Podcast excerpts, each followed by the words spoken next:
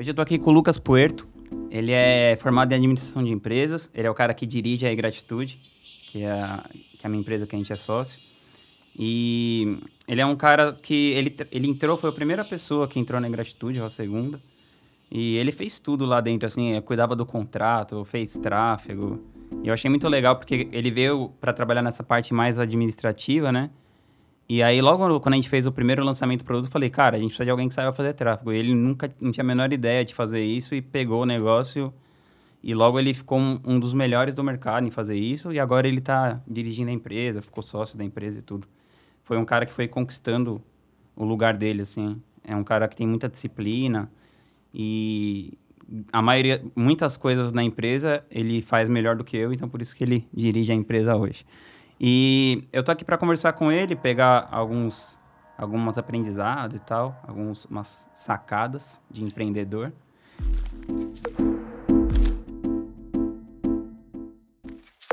Lucas, a primeira coisa que eu queria perguntar, cara, é, você que é um cara que lê muito, qual que é um livro que você recomendaria para alguma pessoa que quer empreender ou o livro que você mais dá de presente? Bom, obrigado pelo convite, depois de semanas. É, foi a negociação mais difícil para alguém vir aqui no podcast, foi com ele. Porque você sabe, você logo dá pra você ver que o cara adora aparecer, super é. extrovertido. Acho que deve ser o primeiro vídeo meu que aparece no YouTube, então, bom, desculpem minha, minha, meu jeito, minha vergonha, enfim, mas é como eu sou. é, bom, um livro que eu gosto muito é, relacionado ao empreendedorismo, eu acho que não diretamente, mas é, inclusive foi o livro que você me deu, que é o Essencialismo. Acho que é um livro que ensina que você tem que focar nas coisas certas e você tem que desfocar em todas as outras. Então, acho que isso foi, inclusive, algo que a gente usou efetivamente na gratitude. Então, acho que é um livro legal para a pessoa começar, começar a empreender, ou mesmo para quem já está empreendendo há um tempo. Acho que a questão do foco é essencial. Assim, se você não tiver foco, você vai acabar tirando para todos os lados e não vai dar certo como você está esperando. Pô, e falando da gratitude e tal, a gente ano passado ganhou lá o prêmio de agência de melhor performance e tal. O que, que você acha que, que foi crucial para fazer a gente atingir resultados tão expressivos tão rapidamente? Assim? Qual que você acha que é, o, que é o diferencial da empresa? Você acha que é a coisa da gestão? Ou escolher os produtos certos? Enfim, ao que, que você acredita, assim, a maioria dessas, dessas coisas? Eu acho que é uma mistura de. É, são vários fatores. Acho que a gente conseguiu ter um time muito bom. É, então, assim, a gente tem pessoas muito boas em todas as áreas. A gente tem suporte, criação, produto, desenvolvimento, é, escrita, enfim. Acho que isso é, essencial. Você tem que ter boas pessoas. Seu time é, é muito importante, obviamente. A gente está criando conteúdo, então é, nesse mercado de, de desenvolvimento, enfim, que a gente está trabalhando, acho que você ter um bom time é, é o primeiro passo. É, e assim, a gente conseguiu, é, ao longo desse tempo, a gente conseguiu bons parceiros também. Acho que nossa, nossa primeira, nosso primeiro parceiro, o Gustavo Cerbasi, acho que é, é um cara sensacional que já tinha todo um, um histórico por trás, ele já vendeu mais de 2 milhões de livros, então, obviamente, tudo ajuda quando você cria um curso online. Uhum. É, então, eu diria que é o, o time, que é essencial. E a curadoria para escolha dos parceiros. A curadoria. É, e assim, a nossa estratégia, a gente sabe fazer bem lançamento e a gente focou nisso nesse, nesse tempo. Então, acho que a gente acabou se especializando. Mais uma questão voltando ao essencialismo, a questão do foco. Uhum. É, de Tem uma estratégia de marketing e fundo nela. E fundo nela, exatamente. A gente, tá, inclusive, já tentou algumas vezes alguns perpétuos, né? não com tanta força, mas assim, o que a gente sabe fazer muito bem hoje é lançamento e é o que a gente vai melhorando a cada lançamento, enfim, é um negócio que a gente vai desenvolvendo e acho que isso foi bem importante. E, e, qual que é a diferença assim que você vê do mercado quando a gente começou lá no comecinho de 2016 para agora que a gente está no começo de 2019? Assim, o que, que você acha que nesses três anos praticamente aí que a gente está trabalhando com isso, o que, que você acha que mudou assim do cenário macro do mercado? No mercado digital. Isso, mercado digital. Bom, eu. De infoprodutos, eu, assim, né? Assim, antes de começar a trabalhar na Gratitude, eu conhecia zero sobre o mercado digital, não sabia o que era forma de lançamento, eu não sabia quem. Enfim, não conhecia efetivamente ninguém de, desse mercado. É, e a minha impressão nesses três anos dentro do mercado, efetivamente, acho que é cada vez mais se profissionalizando. Acho que a gente via muita coisa é, de um nível muito baixo ou médio. É, e acho que assim, no longo prazo isso não vai se manter. Então, acho que a, a, busca pela qualidade, por ter um bom produto, por fazer as pessoas realmente virarem seus fãs, seus consumidores é, ávidos, acho que é, é importante e acaba separando um pouco o que eu vi em 2016 e que falam que era pior ainda, em, enfim, nos anos 2014, anteriores. 2015. É, que tinha, meu, era qualquer nota. terra de ninguém. Então, você fazia qualquer coisa, meu, tem um curso, então vendia pra caramba. Acho que hoje isso é mais difícil, até porque você tem mais pessoas boas fazendo, enfim. Então, acho que o mercado profissionalizou. Acho que essa é a diferença que eu vejo. Cara, e o futuro do mercado? Como que você enxerga assim? Você acha que que pode que esse modelo que a gente atua hoje de lançamento é uma coisa sustentável? Que, por exemplo, nos Estados Unidos eles já estão trabalhando com mais tickets e, uma, e mais ao mesmo tempo uma margem bem mais uhum. baixa, né, em cada produto. Sim. Como que você enxerga isso? Eu acho que no futuro isso tende a acontecer no Brasil, é esperado. Só que assim, a gente está num passo bem anterior na questão do é, quantas pessoas têm acesso à internet, quantas pessoas têm um celular de qualidade para poder ver um curso online. Então, assim, a gente está bem num passo bem para trás, assim, eu vejo nos Estados Unidos. Claro, não consigo prever daqui cinco anos isso vai uhum, acabar, mas enfim, claro. acho que o futuro tende a ser essa, essa, margem um pouco mais apertada. Vai ser difícil você vender curso por 7 mil, 10 mil reais, acredito eu. É, mas ainda assim, os bons produtos vão continuar no, no mercado, talvez com um preço um pouco menor, é, só que com, com uma capilaridade maior. É isso que eu vejo para o futuro do mercado de produto.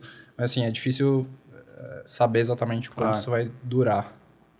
Legal. Cara, tem algum hábito que você adquiriu recentemente que mudou drasticamente a sua qualidade de vida? Ou nos últimos anos, tal? Bom, para mim foi meditação. Eu comecei a meditar faz mais ou menos uns dois anos, dois anos e meio. É... Sou completamente viciado no Headspace, acho que é um puta aplicativo. É... O meu objetivo no ano passado era terminar os 365 dias seguidos, eu consegui fazer. Caralho. Eu, eu fiz quase 500 dias seguidos. Aí eu perdi um dia, Aí agora eu tô em 180 dias seguidos. Caramba. É, então, é um negócio que faz muita diferença para mim, assim. No você dia. é um cara muito consistente, né, nas coisas que você faz. Eu sou... Eu tento ser. É, o meu foco é, é a questão da consistência. Acho que isso é, é um ponto que para mim é muito forte, assim, como, como Você acha que isso que fez diferença, assim, na sua carreira e você ir muito rápido, assim, nas coisas? Cara, acho que sim. Acho que sim, porque é, eu fiz administração, como você falou, no GV, e eu estudei com pessoas muito inteligentes, assim, muito mesmo, assim, pessoas que, o cara não, é, ele não viu a aula, ele já, meu, já, já entendeu o que aconteceu, e, e, eu não me achava uma pessoa muito inteligente, era uma pessoa na média. É, então, eu, eu, sempre achei que eu tinha que ser uma pessoa muito consistente, acho que a, a questão da persistência ia ser o meu diferencial. Inclusive, quem fala isso até o... Não sei se você conhece o Eric Schmidt, que era, ele era o CEO uhum. da da Alphabet, que é a dona do Google, né? Ele fala que o, o grande indicador individual se a pessoa vai dar, é, vai ter sucesso profissionalmente, ele fala que é a persistência. Então, é o tanto que a pessoa consegue que a pessoa consegue exatamente conseguir meu, repetir a mesma coisa e ver que é, esse processo é parte importante de onde você quer chegar, do caminho que você quer chegar. Então, isso para mim é, é, bem importante mesmo. Então, eu, eu gosto dessas coisas de Inclusive, eu comprei um Apple Watch, que é um negócio para me motivar a fazer exercício todos os dias. Acho que é... Três círculos do Apple Watch. Três círculos do Apple Watch. Esse ano ainda não perdi nenhum. Vamos, espero manter isso em 31 do 12. Porra. É, e deixa eu te perguntar outra coisa. Como que você analisa, assim, as coisas num longo prazo? Você acha que um mercado que nem o nosso, é possível você fazer um planejamento, sei lá, de cinco anos? E, e se na sua vida pessoal, de alguma maneira, você faz um planejamento de cinco anos sei lá, queria que você citasse algumas coisas que você quer, uhum. quer alcançar, assim, pra gente ter uma ideia. Eu acho que no nosso mercado, é, é, eu acho bem difícil você fazer esse tipo de previsão, porque, puta, é um negócio que vai, ele, ele vai evoluindo muito rápido, você tá... É aquela coisa do, você tá num avião que você tem que montar ele na queda, né? Então, acho que é, você fazer um planejamento de cinco anos é, seria muito um tiro no ar, assim. Então, é, até porque eu tenho essa coisa de, de, finanças, né? Eu tenho um background de finanças e a gente geralmente projeta as empresas para saber quanto que elas valem, enfim. É... Por muitos anos na frente, Por muitos né? anos, mas assim, quando você pega uma empresa, sei lá, Ambev, que cresce 3% ao ano, por exemplo, enfim. Tô, regularmente. Cresce regularmente, faz 30 anos que a empresa cresce assim, é fácil, é mais fácil você projetar uma empresa que, puta, é, em 2016 a gente começou, hoje a gente ganhou o prêmio de maior agência do Hotmart, então, assim, é, Acho que seria. Não tinha como prever uma coisa dessa. Não tinha como prever e, puta, daqui cinco anos também acho que é um negócio muito. É muito difícil de prever, até pela questão da evolução do modelo. Até um, um modelo de um ticket mais baixo, de uma capilaridade maior, é, enfim, acho que é o, é o, é o futuro, mas que tentar prever agora seria totalmente. A gente erraria feio, eu acho. E, e como que você decide, assim, então, é, o planejamento, já que não dá pra fazer tão a longo prazo, uhum. como que você pensa que a coisa seja sustentável no longo prazo, já que a gente não tem como planejar Sim. por muito tempo? É, eu tento, no máximo, pensar em dois anos. Acho que, pelo menos, é, nesse mercado, né, que, que, como é um mercado muito novo e, e tá, tem muitas mudanças, acho que dois anos, pelo menos para mim, é algo que é possível de você conseguir chegar e conseguir prever com, com certa, certo grau de acerto.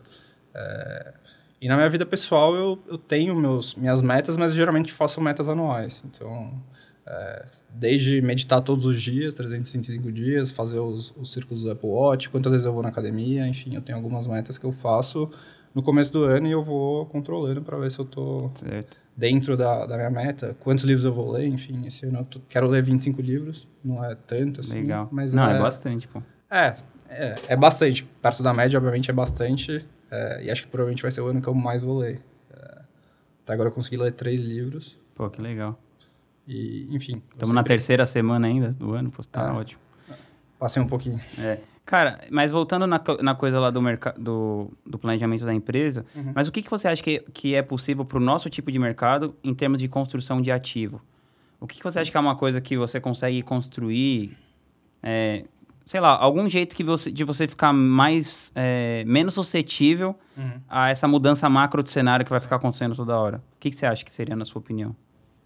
É, eu acho que é é isso que você falou. Você, você tem que ter uma marca forte por trás que. Mesmo... A, a, a construir uma plataforma, tipo isso, de audiência, exatamente, de fãs e tal. Porque a partir do momento que, por exemplo, o lançamento para de funcionar ou não funciona tão bem, você precisa ter uma plataforma que você consiga é, que a empresa continue através dessa plataforma. Então, seja modelo de assinatura, seja, enfim, um, um uhum. outro modelo que hoje a gente...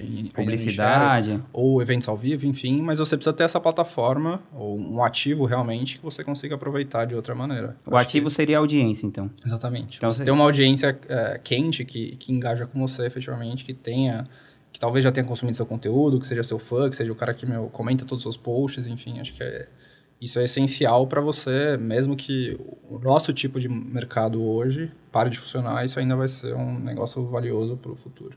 Entendi. Pô, massa. É, tem alguma crença que você tem, assim, que a maioria das pessoas acha absurda? É, relacionada à questão da consistência, eu sou uma pessoa muito controlada com a alimentação. E... É, o cara pesa a comida dele. É, até... Vou, vou, vou até contar o porquê que eu peso minha comida. É, eu era uma pessoa, eu sempre fui muito magro, assim, quando, quando eu era criança, eu pesava 60 quilos, eu tenho 1,80m. É, então, assim, eu era bem magro mesmo. E eu cheguei aí em vários nutricionistas, eu falei, meu, eu quero ganhar peso, eu quero ganhar peso. E eu ia lá, seguia exatamente o que estava na dieta, e ia lá e perdia peso. Aí eu fazia isso, eu fiz isso, sei lá, cinco vezes. Aí eu comecei com um cara que ele falou, meu, você precisa se pesar. Eu, eu me, me, pesava, pesava comida. É, então, toda semana eu tinha um controle. Putz, tá dando certo, o que, que tá dando certo? Eu vou aumentar minhas calorias. Então, desde então, é, eu sigo, enfim, controlando é, exatamente o que eu tô comendo. Claro, eu vou comer fora, eu não fico pesando, porque não dá mais.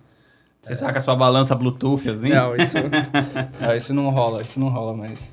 É, então, assim, é, como eu controlo muito bem, as pessoas ficam, puta, meu, você, como você não come brigadeiro, sei lá. Tipo, pra mim é tranquilo, assim. É simplesmente é uma questão da consistência, sabe? Acho que quanto mais tempo você fica fazendo aquela coisa, mais fácil de você não fazer aquela coisa. Aquela coisa que a disciplina liberta. Exatamente. Exatamente. Acho que para mim faz sentido. Acho que é...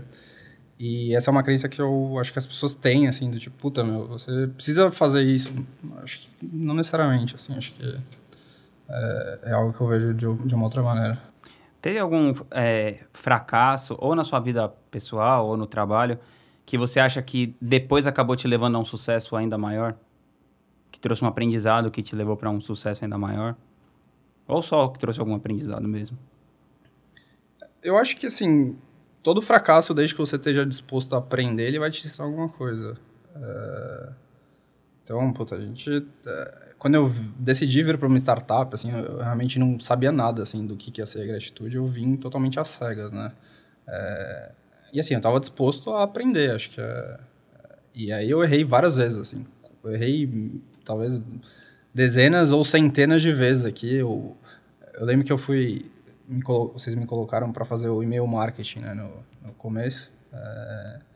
E aí o primeiro e-mail que a gente disparou, a gente derrubou o servidor dos caras.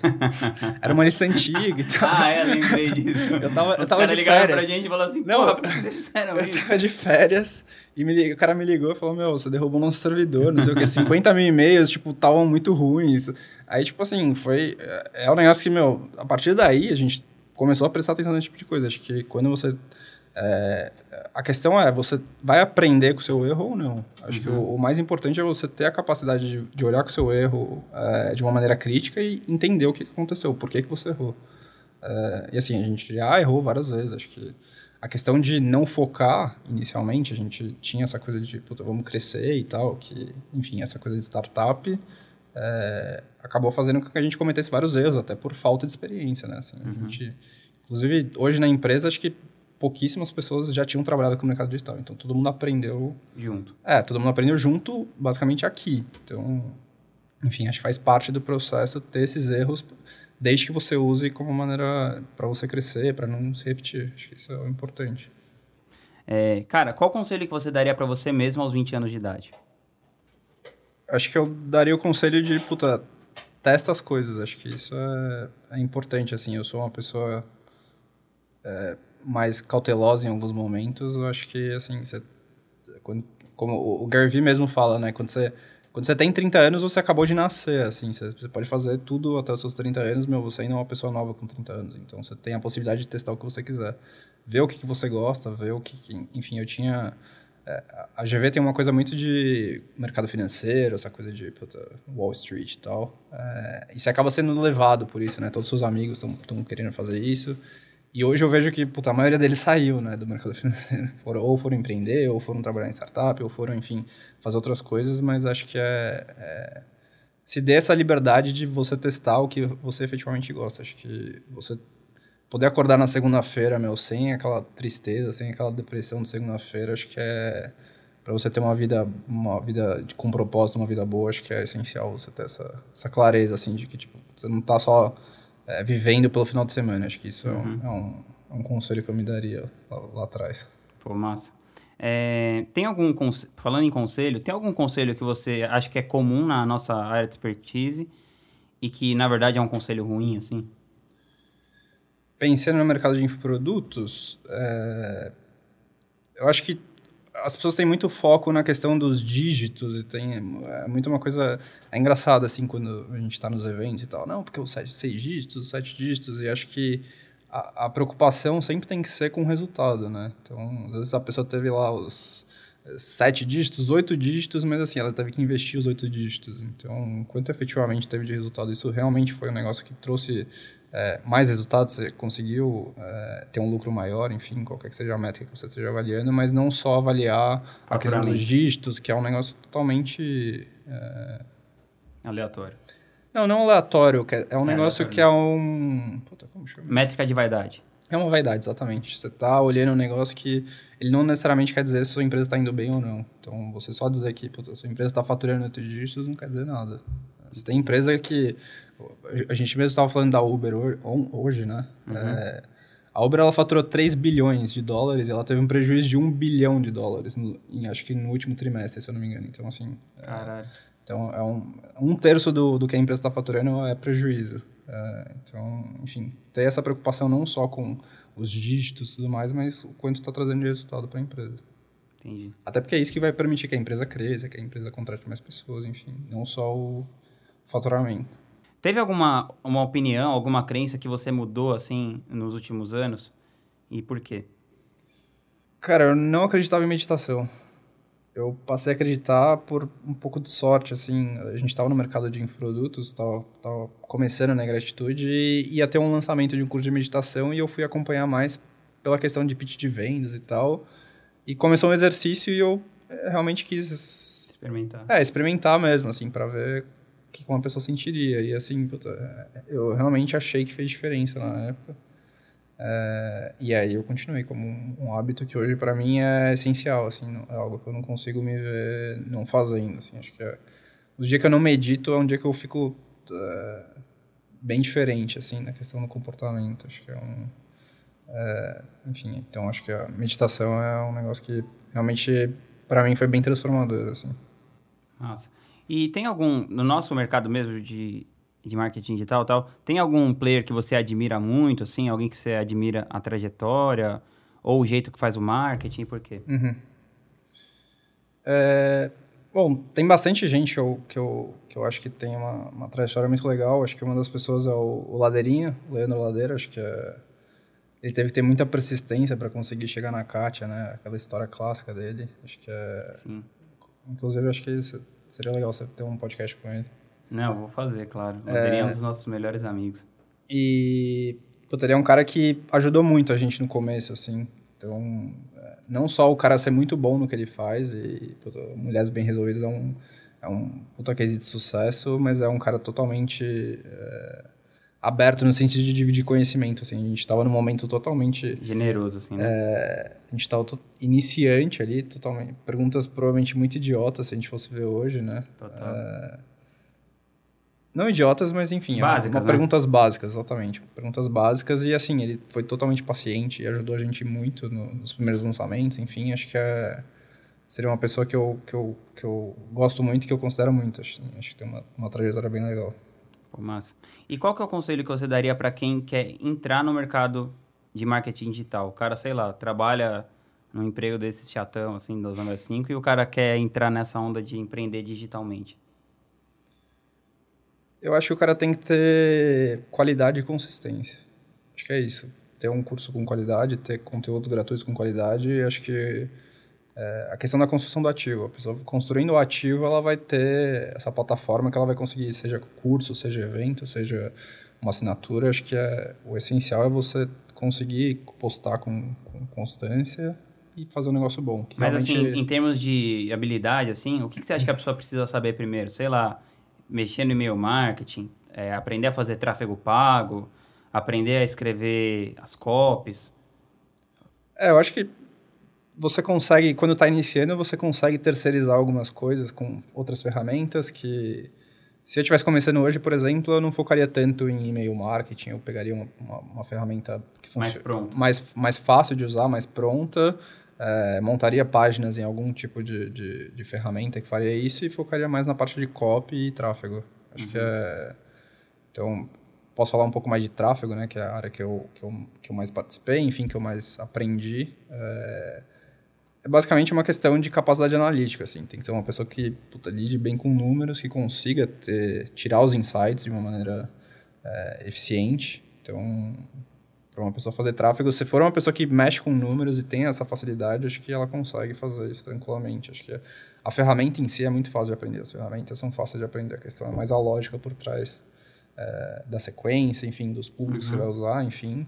É, e focaria também em copy, que é um negócio que eu, hoje eu não domino, enfim, não é um negócio que eu, tenho foco atualmente. É, a gente se dividiu na época, né? Eu faço copy, você faz tráfego. Exatamente. Deu certo. É.